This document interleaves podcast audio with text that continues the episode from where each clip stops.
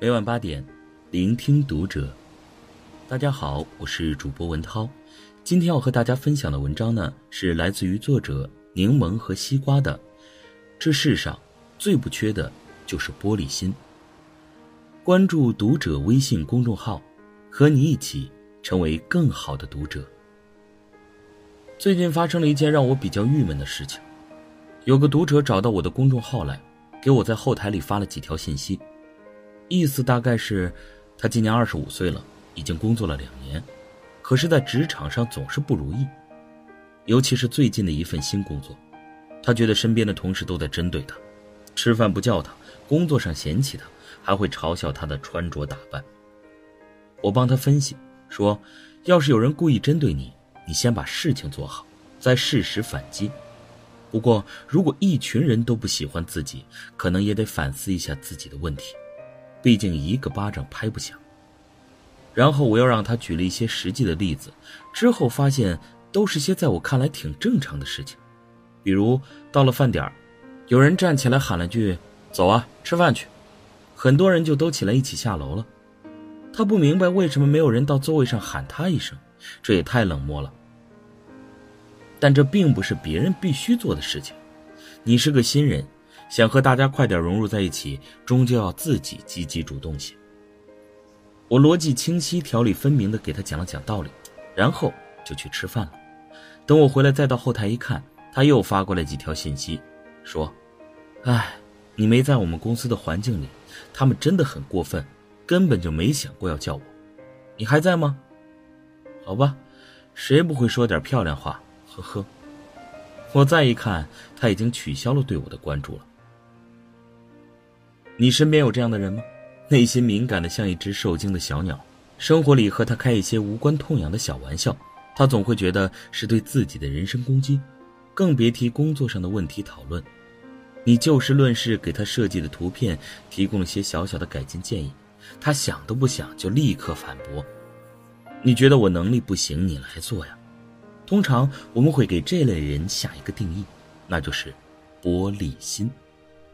百度百科上说，玻璃心指很容易就受到打击、内心过于敏感的人。直接的字面意思指内心太脆弱敏感，非常非常容易受到伤害的人。进一步引申意义为，别人不经意的玩笑或者打趣，都能使他受到伤害。胡思乱想，我们平时生活里讲的一般都是这层意思。我有一个玩的还不错的朋友，就是玻璃心的典型。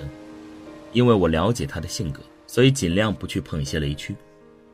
但是他的同事并不了解这种情况，也不会善良到处处照顾他的情绪。经常他会和我打电话抱怨：“你说某某说的那句话是什么意思呀？是不是我最近哪里工作不太好啊？我那个高中特别要好的朋友结婚了，可是他竟然没有找我当伴娘。总之，这样的事例是不胜枚举。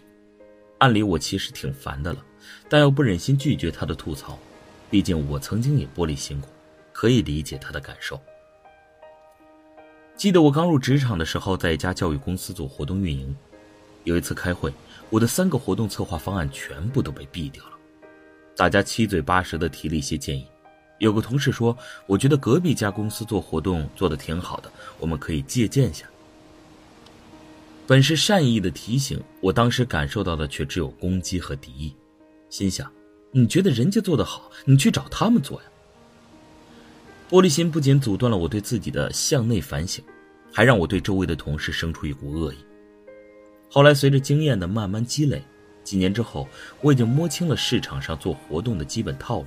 当别人和我建议有更好玩的可以学习时，我的第一反应已经变成了兴奋。说到底，玻璃心终归是自己的自卑心理在作祟啊。因为确实没有别人做得好，所以被人指出就丧失了理智。